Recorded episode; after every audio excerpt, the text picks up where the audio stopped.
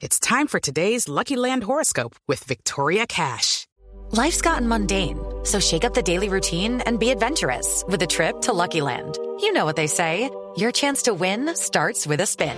So go to LuckyLandSlots.com to play over 100 social casino-style games for free for your chance to redeem some serious prizes. Get lucky today at LuckyLandSlots.com. Available to players in the U.S., excluding Washington and Michigan. No purchase necessary. VGW Group. Void where prohibited by law. 18 plus. Terms and conditions apply. Sí, sí, hay, hay noticias, Richie. Bueno, por un lado, Yepes, si bien él no ha salido a hablar con la prensa ni tampoco la dirigencia, eh, no va a seguir en San Lorenzo. Lo que no quiere decir que se retire del fútbol. Eh, San Lorenzo va a tener un nuevo entrenador que será Pablo Guede, Gran un técnico. argentino que estaba dirigiendo en Palestino. Sí, tiene muy buenos eh, antecedentes Pablo Guede. Claro, con, con un Eh, equipo muy modesto como Palestino hizo cosas muy importantes Sí. en Chile. Sí, hay una anécdota. Él dirigía Nueva Chicago. En un año eh, ascendió dos categorías, de la B al Nacional B y de Nacional B a Primera. Cuando San Lorenzo había ganado la Copa Libertadores, eh, jugó una- un partido amistoso contra San Lorenzo, con Chicago, recientemente ascendido a la segunda. Y dicen que le dio, un- como dice aquí en Argentina, un baile bárbaro a San Lorenzo. Lo estaba viendo Tinelli. Le dijo, ¿quién es el técnico de este equipo? Tráiganmelo. Estuvieron hablando, tomaron un café y le dijo, yo te voy a traer a San Lorenzo. La cuestión es que él cuando firmó con Palestino dijo, la cláusula de contrato se puede romper solamente si me llama San Lorenzo. Además, él es hincha de San Lorenzo. Y es un técnico tipo San Paoli, tipo Bielsa, que Ahí, hay que presionar muy arriba.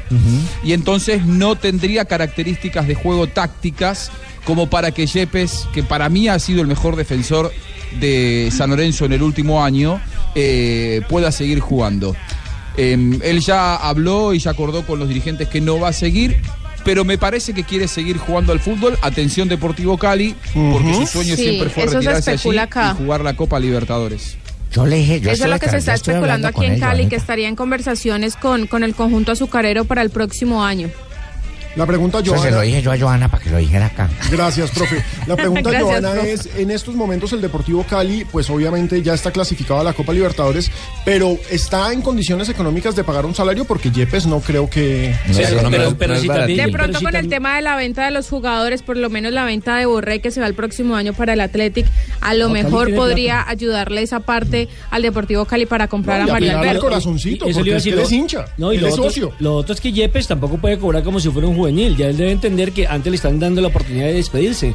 Un homenaje para él. No, para pero tiene que tener oferta Yepes. No, y, a- y ojo que... eh, Yepes eh, de Sí, estuve ofertas leyendo- debe tener. Estuve leyendo prensa gringa e incluso apareció una posibilidad... fútbol, no solamente morbo, también lo fútbol. lo Sí, no, solamente porno, también a veces No, pero todo- todos los que han venido y han regresado a retirarse en Colombia han entendido que tienen que bajarse que se de la tienen que bajar. económica. A Juan Pablo Ángel le pasó en Además lo hacen por su club. ¿Cómo pingo? Imagina a Yepes acá en el Bucaramanga, solucionado el problema. Al lado de, de Manuel Galarza. Al lado de Félix García, ¿ustedes lo imaginan? Dupla de lujo. Uy, eso es lo que nos hacía falta para pelar Pero la no, América ojo, ayer. que po- podría terminar porque eh, hoy se especuló en diferentes medios de Estados Unidos que manejan fútbol, que pues obviamente son medios muy pequeños, la posibilidad de que fuera un refuerzo para la MLS. Empezaron a proponerlo. Este sería un tremendo refuerzo para la También MLS. puede darse por ese lado. para llegar a ese mercado ya en el ocaso de su carrera, es cierto. Esa puede ser otra buena Claro. vitrina. Señores, 3.29, nos quedamos atentos a lo de Balanta. Después de Noticias contra el reloj, nos contará Juan Buscalia